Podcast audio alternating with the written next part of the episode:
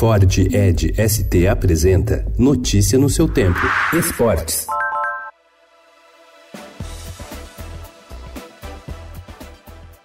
Na zona leste de São Paulo, uma galeria de arte exibe os trabalhos do designer Ademar Cabral. Para muitos, o local reproduz a fábrica dos sonhos de qualquer amante do automobilismo. Entrar no ateliê é como fazer uma viagem ao passado e encontrar réplicas e restaurações de antigos carros usados pelos maiores nomes do Brasil na mais popular categoria do esporte a motor, a Fórmula 1. O desafio do momento na oficina é restaurar o único carro brasileiro que já correu nas pistas da Fórmula 1 o Copersucar Fittipaldi, construído em 1976.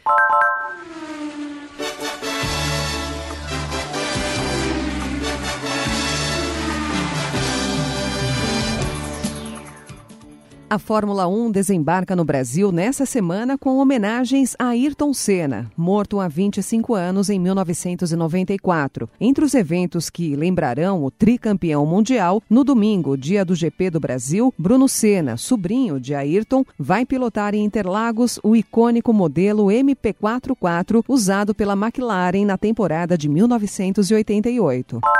Com grande repertório e força mental, o Flamengo manteve a rotina no brasileiro e passou pelo Bahia por 3 a 1 de virada ontem no Maracanã. A vitória deixou o time carioca mais líder do que nunca, em condições de garantir o título nacional já no próximo domingo, com uma antecedência de quatro rodadas. Mesmo com o fim do jogo, os 65 mil torcedores presentes se recusaram a deixar o estádio em festa e comunhão com o elenco. A segunda derrota consecutiva no Morumbi para o Atlético Paranaense ligou o sinal de alerta no São Paulo. O planejamento de duas vitórias para encaminhar uma vaga já na segunda fase de grupos da Libertadores não se concretizou e a semana tricolor, nas palavras do técnico Fernando Diniz e do diretor Raí, foi desastrosa. A gente também está cobrando entre, entre nós, sabemos que podemos dar muito mais, não podemos nunca aceitar que o São Paulo, nessa, nessa situação, tenha duas derrotas dessa dentro de casa, é algo que é, nunca São Paulo vai poder, poder aceitar isso. Esse conformismo a gente tem que mostrar e mostrar, claro, num trabalho, no dia a dia, entre nós, cobrança, como está vendo da torcida, é, tem cobrança aqui também da gente.